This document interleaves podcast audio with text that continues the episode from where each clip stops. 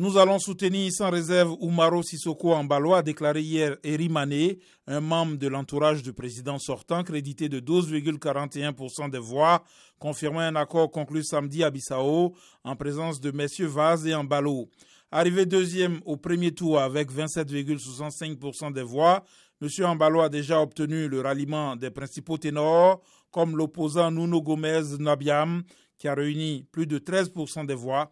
Un autre ex-premier ministre, Carlos Domingo Gomes, également recalé au premier tour avec plus de 2%, avait annoncé le 30 novembre son soutien à M. Ambalo.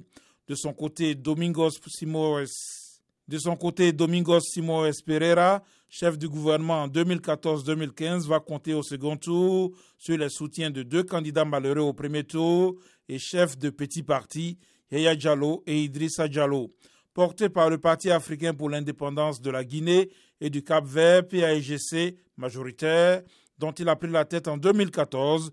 M. Pereira a recueilli 40,13% des voix. La campagne pour le second tour doit commencer le 13 décembre pour s'achever le 27.